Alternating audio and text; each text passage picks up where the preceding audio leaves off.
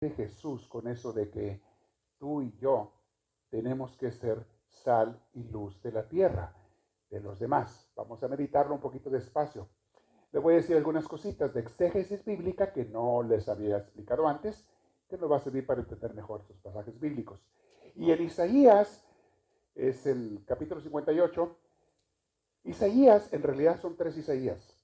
Está el Isaías original, el discípulo de ese Isaías y el tercer discípulo, el tercero proto Isaías, se le conoce así. El libro de Isaías es muy largo, pero en realidad fueron tres Isaías, o sea, el original y dos sucesores de él, que no sabemos sus nombres de esos dos apóstoles, y los tres los juntaron en un solo libro. Y se le conoce como el profeta Isaías. Entonces, cuando tú ya vas a analizar, vas a notar un cambio entre el primer Isaías, lo que enseña el segundo Isaías y el tercer Isaías. Aquí estamos hablando del, no es del primero, sino de sus sucesores, y este Isaías, era un discípulo de Isaías, habla mucho de las bendiciones de Dios para su pueblo. Habla mucho de cómo Dios te quiere transformar a ti, te quiere bendecir a ti y a mí. Y habla mucho de cómo Dios quiere también que seamos amables con los demás, que practiquemos la caridad. Eso no lo explicaba el primer Isaías, pero sus discípulos ya recibieron más luz de Dios y, te va a hablar de eso.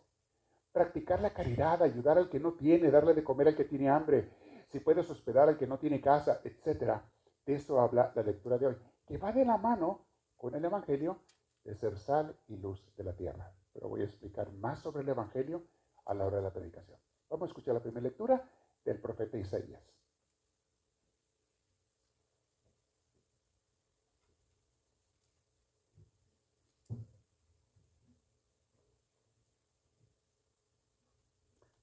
La lectura está tomada del profeta Isaías, capítulo 58, versículos 7 a 10.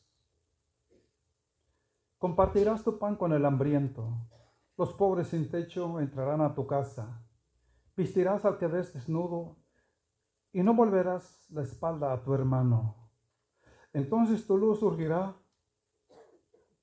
como la aurora y tus heridas sanarán rápidamente. Tu recto obrar marchará delante de ti, la gloria de Yahvé te seguirá por detrás. Entonces, si llamas a Yahvé, responderá. Cuando lo llames, dirá, aquí estoy.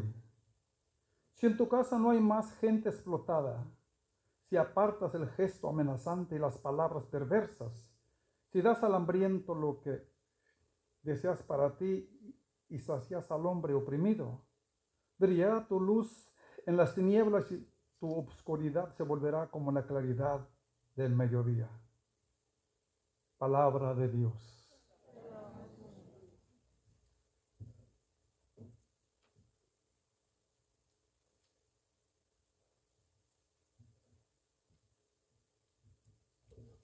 Para recitar el salmo responsorial todos decimos, el justo brilla como una luz en las tinieblas.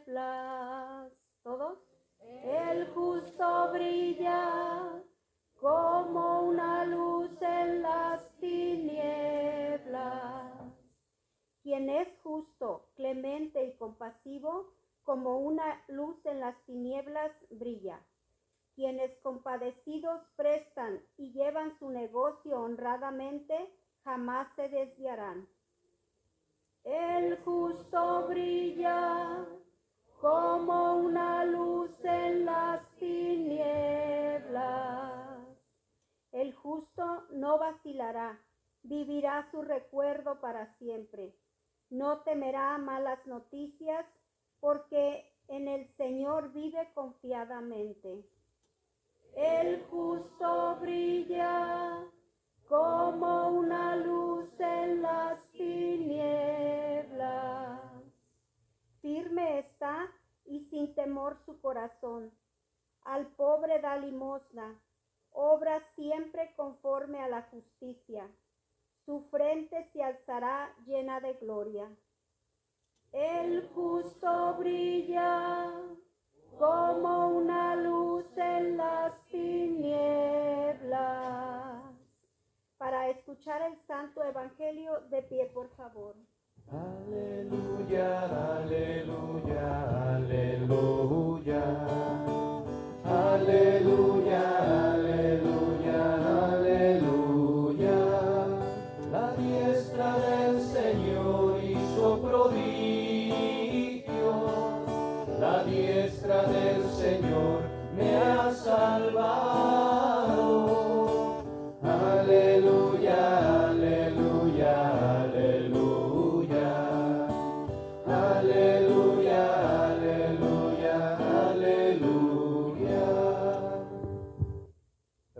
El Señor esté con todos ustedes.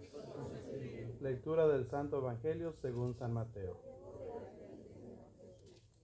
Mis hermanos, nuestra lectura está tomada del capítulo 5, versículos del 13 al 16.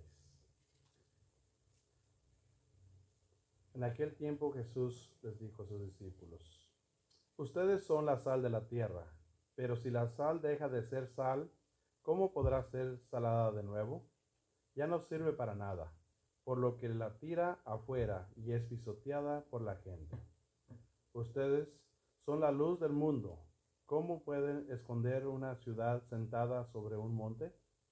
Nadie enciende una lámpara para taparla con, con un cajón. Lo pone más bien sobre un candelero y alumbra a todos los que están en la casa. Hagan pues que brille la luz ante los hombres, que vea estas buenas obras, y por ello den gloria al Padre de ustedes que está en los cielos. Mis hermanos, esta es palabra del Señor. Pueden tomar asiento. El día de hoy tenemos a los niños con nosotros. ¿Se van a quedar o se los van a llevar? Hoy se los van a llevar. En la otra los dejan, ¿ok? Para que por lo menos una vez al mes estén con nosotros en toda la misa y queremos también hablarles a ellos. Pero van ahora a explicarles a ellos a su nivel la palabra de Dios allá en las clases. Pero qué bonito que están al principio participando con todos, ¿verdad que sí? Muy bien. Tres cosas dice Jesús hoy que tenemos que ser los cristianos. ¿Cuáles son esas tres cosas? Luz, sal y la tercera. Así como que si no pones atención se te pasa esa tercera. Está así muy rápida la mención a Jesús. La tercera, tienes que ser como una ciudad sobre un monte, sobre un cerro, sobre una montaña. ¿Por qué? Como que sal y luz la entendemos mejor y la vamos a desarrollar más todavía. Pero ¿Por qué dice Jesús tienes que ser como una ciudad arriba de una montaña? Cuando estudiamos Biblia, ya en los cursos avanzados, hacemos exégesis bíblica. ¿Qué significa eso?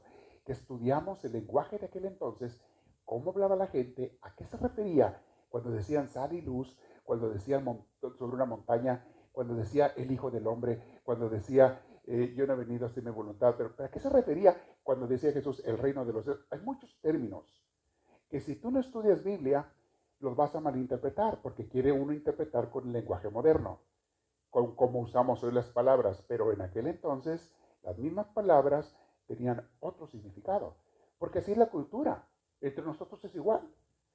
Las mismas palabras cambian hasta de un país a otro en el mismo español. Tú vas a Colombia y vas a escuchar palabras que en México no se usan. Vas de repente a Argentina y allá hay palabras en español que en, que en Colombia significan otra cosa y en México otra. Y todavía ahora existe lo que se llama el español estadounidense. ¿Sabían ustedes que hay eso? Yo no sabía hasta que vi las, cuando tú estás programando una computadora, te dice, ok, ¿en qué idioma quieres tú escribir para corregirte la ortografía? ¿Español de México? ¿Español de España? ¿Español de El Salvador? español de Nicaragua, español argentino, español chileno, español peruano y luego ponen español norteamericano de Estados Unidos. ¿A cuál español usas tú? Así lo distingue Microsoft cuando te vas a las computadoras y las selecciones. ¿Saben que los eh, de español de Estados Unidos es diferente? Porque salimos de repente con pochismos. Déjame ir a parquear el carro. Déjame ir a parquear el carro. ¿Qué otros pochismos hace? ¿A qué te dedicas? Ando poniendo, como dicen, ando poniendo pipas.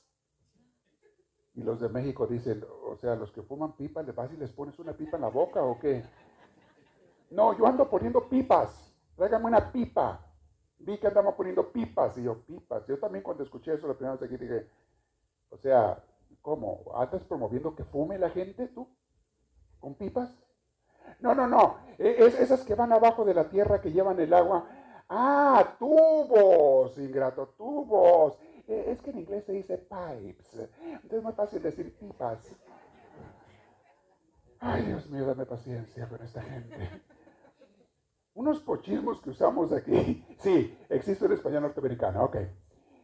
A la hora de traducir la Biblia, en su original era griego y arameo. Perdón, hebreo. Arameo era el idioma que hablaba Jesús. Pero la mayoría, el Antiguo Testamento casi todo está escrito en hebreo. El Nuevo Testamento, todo lo que tenemos fue escrito en griego. Aunque hubo unos escritos arameos, sin embargo, esos se perdieron. Los que conservamos más antiguos están en griego. ¿Qué significa en aquel lenguaje y en aquel tiempo ser luz y sal de la tierra? ¿Qué significa que seas como una ciudad arriba del cerro? Bueno, vámonos al- al- a la exégesis bíblica. Vámonos a analizar. Antes, mis hermanos, la gente, vamos a ver qué significa una ciudad en el cerro. La gente, cuando iba de un lugar a otro, era a pie o en carreta. Los más ricos tenían caballo. Pero la mayoría de la gente a pie. Iban de una ciudad a otra. Se movían de una ciudad a otra a pie. Por caminos de tierra. De repente llegaban a un camino y había una encrucijada. Una Y. Y un camino iba para acá y otro camino iba para acá.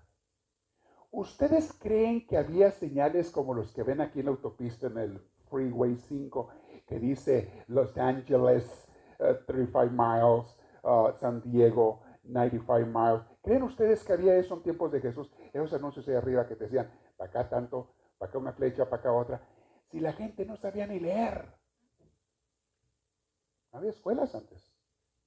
Los que sabían leer y escribir eran muy poquitos.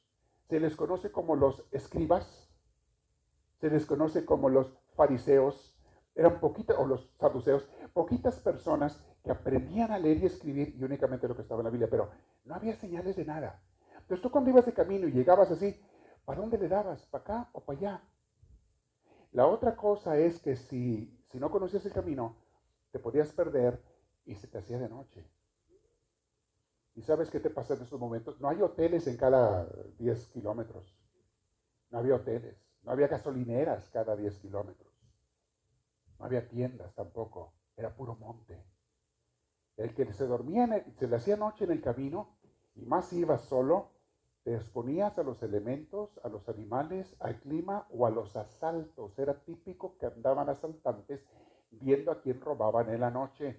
Y lo que hacían era que te mataban para quitarte las posesiones, para que no fueras después a chismear, este me robó.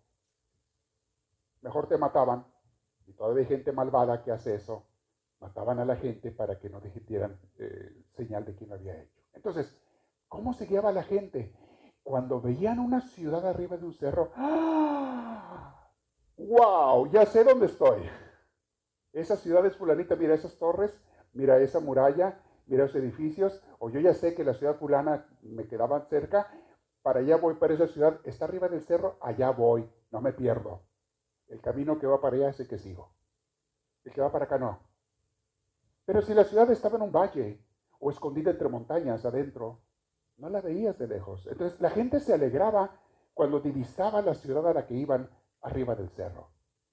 Trataban de también de fincar las ciudades lo más que se pudiera, siempre que había un cerro, trataban de fincar arriba del cerro, porque también desde arriba se ve a los enemigos cuando vengan a atacar, se ven mejor. En fin. Entonces cuando dice Jesús, ustedes tienen que ser como ciudades encima de un cerro, ustedes tienen que darle alegría a la gente, luz, camino, brújula. Ese era el GPS de antes, ver ciudades arriba del cerro. No había GPS como ahora.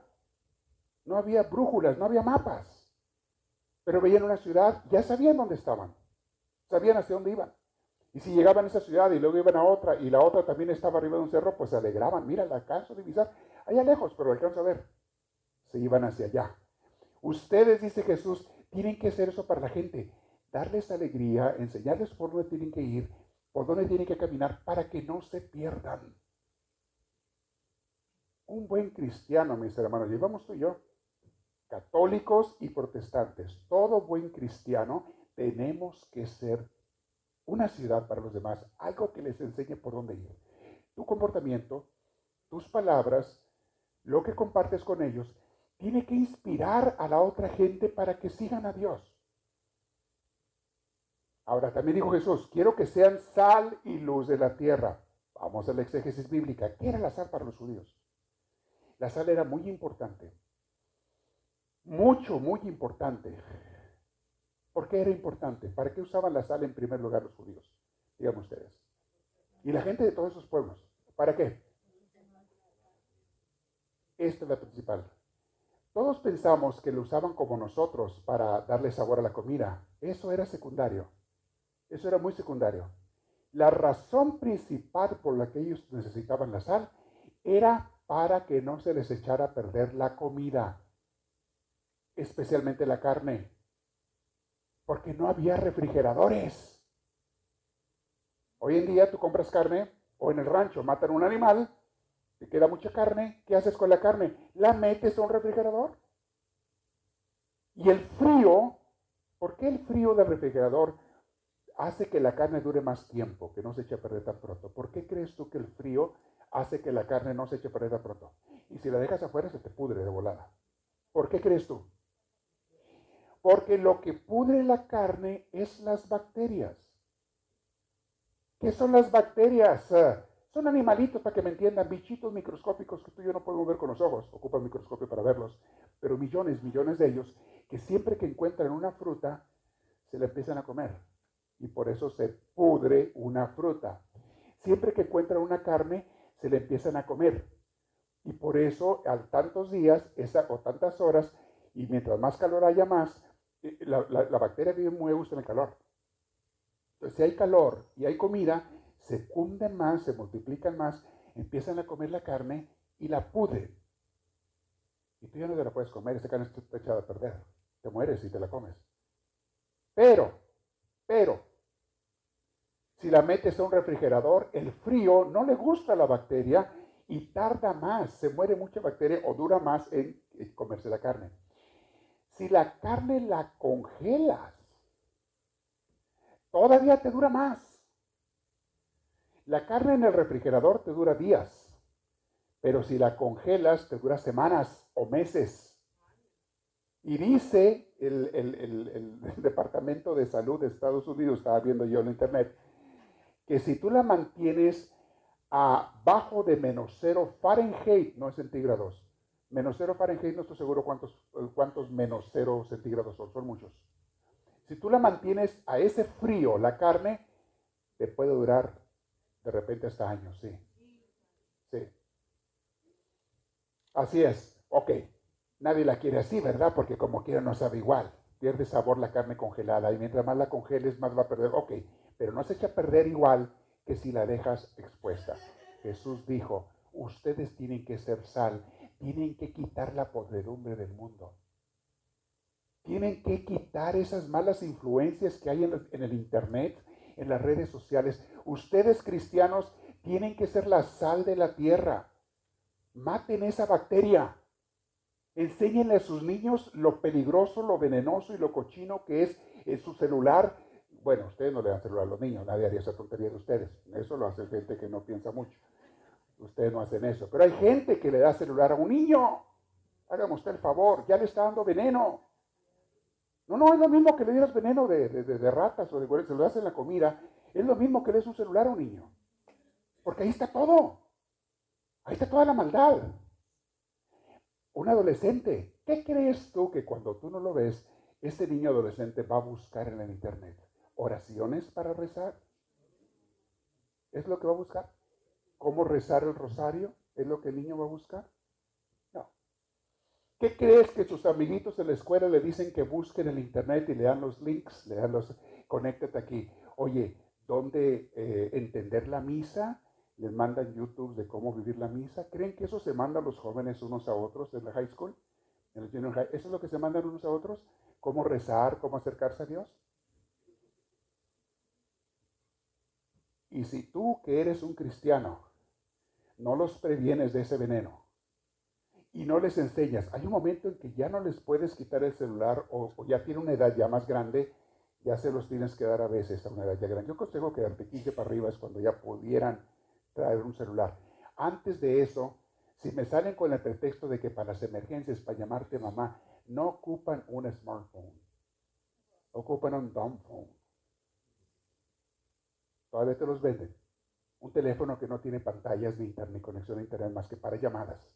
Mi hijo, mi hija, si de veras es para emergencias, para tú llamarme o yo llamarte, no ocupas un smartphone.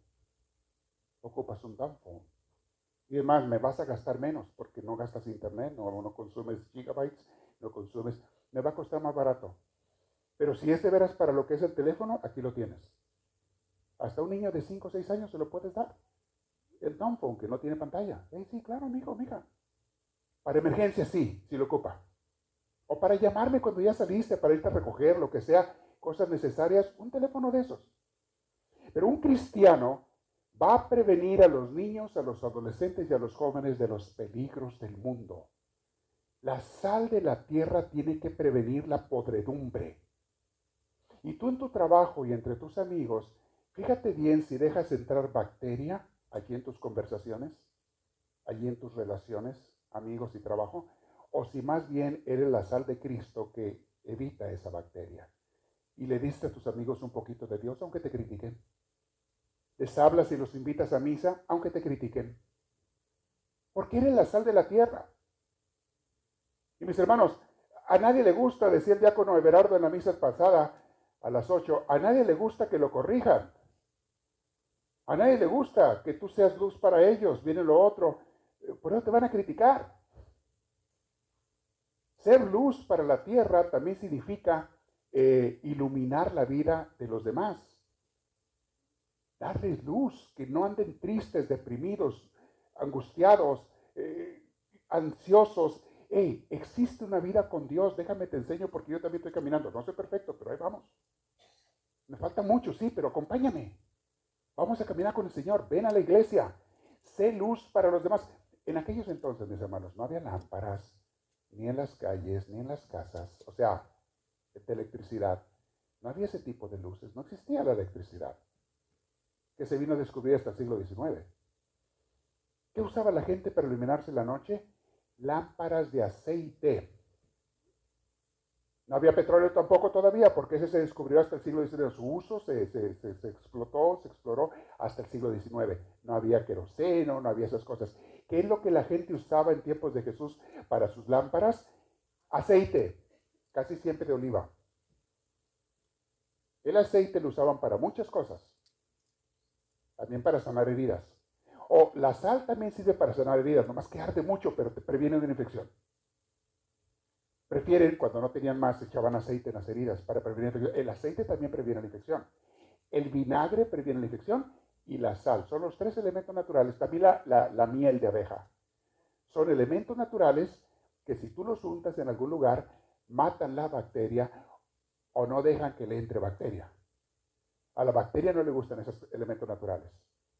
La sal es uno de ellos. Si tú te irías en el monte y no tenías más que sal, tenías dos opciones échate sal en la herida para que no se infecte, aunque te va a arder, pero no se va a infectar, o no te eches nada, te infectas, agarras una infección, gangrena y te mueres. Tú escoges. ¿Te pones sal o te mueres? Porque una herida que no se cura, se infecta y te mueres. Entonces, ¿qué hacía mucha gente? Pues no había más que sal, se echaban sal.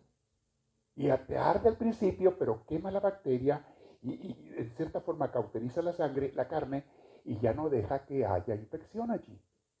La carne de los animales la bañas en sal, no le entra bacteria y no la venden como carne, aquí le llaman beef jerky. Te la venden, es, carne con sal. Bueno, ahora ya usan otros químicos, es otro relajo, es otro cuento, que son venenos, químicos venenosos que no son muy buenos. Es más saludable la sal. Pero antes usaban pura sal. Yo no sé ustedes, pero en mi rancho mi padre hacía carne de venado salada. Iba a cacería con sus amigos, mataban un venado, se lo repartían entre todos y la carne mi padre la, hacía en lajas, la bañaba de sal y la ponía a secar en unos alambres o de preferencia en una caja donde las moscas no se pararan. La mosca tampoco le gusta la sal, pero a veces son latosos, van como quieres arriba. Entonces, en una caja con malla alrededor, pero que le diera el aire, el calor de afuera, y esa carne se secaba y se conoce en mi rancho como carne seca. Le llaman también cecina en algunos lugares. ¿Alguien conoce esa carne? ¿Ok? ¿Saben de qué estoy hablando? Con sal. previenes las infecciones, los problemas, y esa carta por mucho tiempo. Si tú le previenes a tus hijos de las maldades, de los malos consejos, a tus amigos, a tus familiares, esa gente la salvas para esta vida y para la otra. Le previenes de las infecciones que el mundo da. Y permites que siga viviendo, que dure muchos años. Bien, sano, sana. Jesús dijo, ustedes tienen que ser sal y tienen que ser luz de la tierra. Y la lámpara, dijo Jesús, te dan lámparas de aceite. La lámpara, dijo Jesús, no es para que tú la prendas. ¿Conoces las lámparas de aceite? Haz de cuenta es como esta, es una vela de cera. Pero en aquel entonces, más que cera, que no era tan abundante, se usaban lámparas de aceite. Y una lámpara, ¿las han visto ustedes? Las encuentran en la tienda. Muchas veces las tienen como decoración. ¿Sí tienen lámparas de aceite?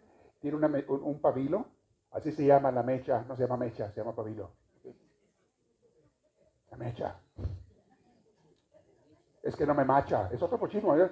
No me macha. Este color no me machea con este. Tiene que machear este con... Ay, Dios mío, hay gente... No les digo qué quiere decir esto, pero... Es que no me mecha, dicen otros, mecha. No me mecha, no me machea. No te combina, por amor de Dios. Ven, te cobro 25 centavos, pero te enseño una palabra nueva en español. No se dice no me mecha, no me macha. Es que en inglés se dice match. En inglés se dice match. Y también match significa cerillo. No me cerillea, no me cerillea. Esto no me cerillea con aquello, no cerillea. Hermano, el inglés americano, el español americano, hágame usted el favor. Tan deformado, tan desbaratado que tenemos el pobre idioma nosotros y todo. Nos sale ya natural a veces. No sale porque lo oyes todos los días. Yo, ponme ropa que me maché porque voy a instalar pipas. Y voy a parquear la troca. Tengo que parquear la troca porque voy a instalar pipas. Necesito ropa que me maché. Ah, al lado de las tracas del tren, al lado de las tracas del tren. Gracias, gracias por, por corregir mi español. Al lado de las tracas del tren. Habrá gente así. No, no creo, no creo. No, no, no. Tampoco estamos tan así, ¿verdad que no? Ok. Aquí tengo gente que acaba de llegar de Perú, Dios mío, nos van a criticar horriblemente. Allá se habla el español puro, acá. Disculpen ustedes, pero tenemos un español de... Bueno, hay que corregirnos un poquito. ¿Y dónde iba tú? Que ya me quedé. La sal, que maché la sal lámparas de aceite, no son de oil, no son de petróleo. Oh, al aceite le llaman petróleo, aquí es otra cosa. Allá en Texas, que hay muchos petroleros. ¿En qué trabajas? En el aceite, dicen, en el aceite.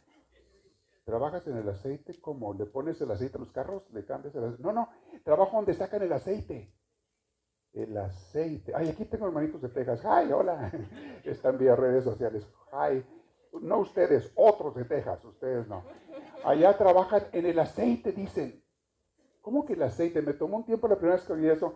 Pues sí, el que sacan para hacer gasolina no se llama aceite ingrato. Aceite es uno de los derivados del petróleo. Lo que tú sacas es petróleo y de allí sale gasolina, diésel, queroseno, aceite, salen plásticos, salen muchos materiales, goma, muchas cosas salen del petróleo no nomás aceite.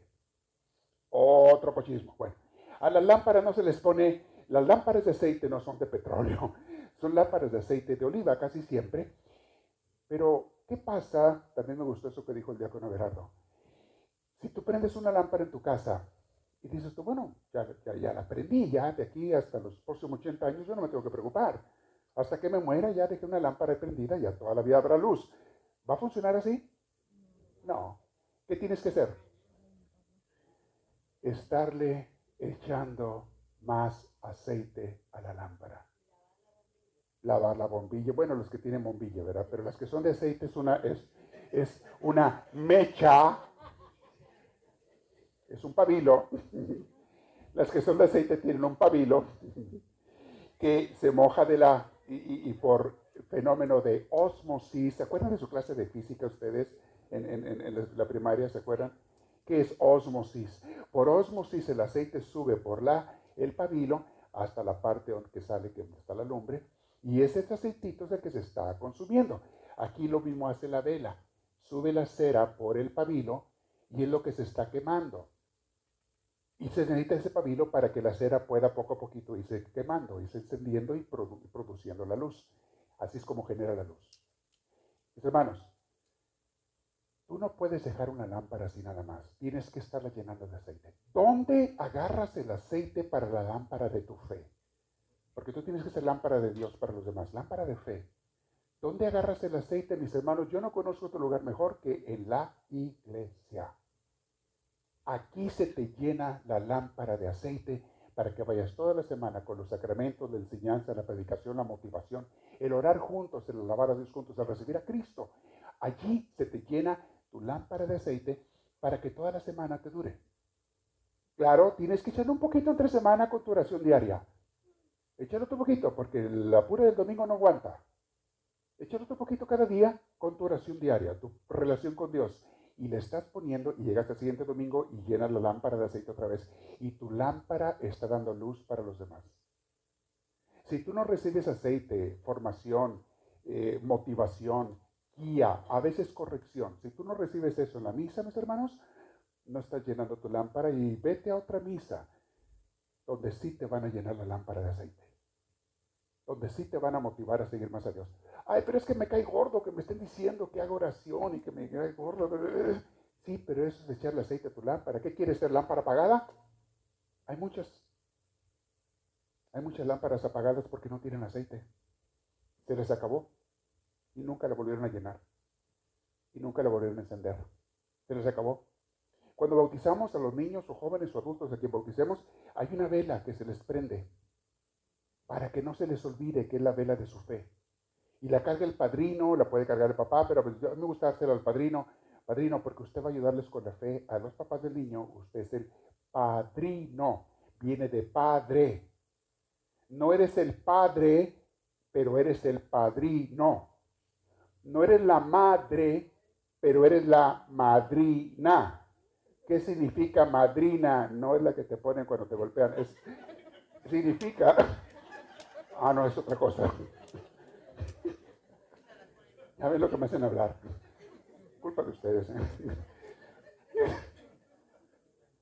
Le ayuda. El padrino o la madrina le ayuda a los papás a educar al niño o al joven. Hace rato alguien me dijo, padre, me está jalando las orejas aquí alguien. Y me dice, ¿y es mi madrina? Le digo, pues ese es su trabajo. Tu trabajo es darte una, digo, una, este, de la madrina, jalarte las orejas. Ese es su trabajo. Mis hermanos, un cristiano, óigamelo bien, y aquí voy a terminar. Un cristiano, un católico, y Jesús lo dijo, no lo digo yo, que no es sal, dijo Jesús, esa sal que no sala, es mejor tirarla a la calle donde la gente la pisotea. Jesús no habla muy bonito de la gente que escucha el llamado y no quiere seguirlo. No habla muy bonito. Hay muchos pasajes bíblicos donde Jesús dice, tuve hambre, no me dieron de comer, van al infierno. Tuve sed, tuve, tuve necesidad, no me ayudaron, vas al infierno.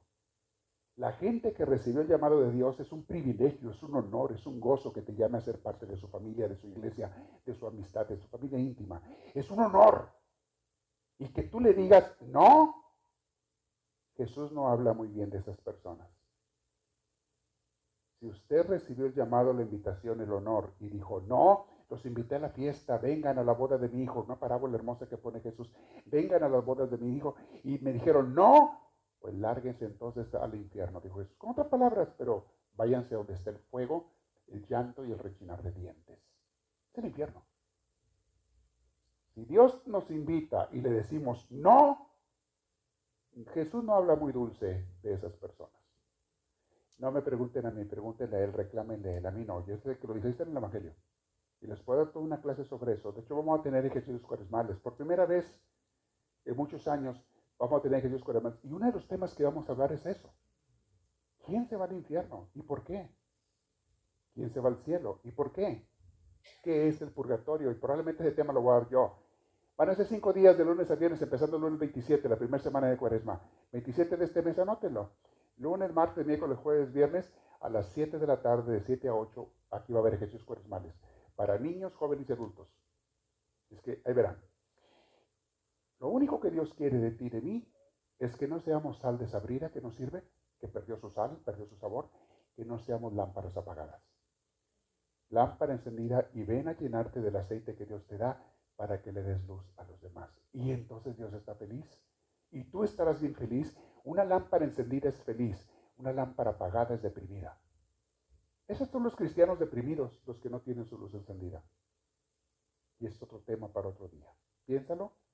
Señor, ¿cómo soy mejor luz para los demás? Sal para los demás. Una ciudad de la montaña que le dé guía y dirección a los demás también.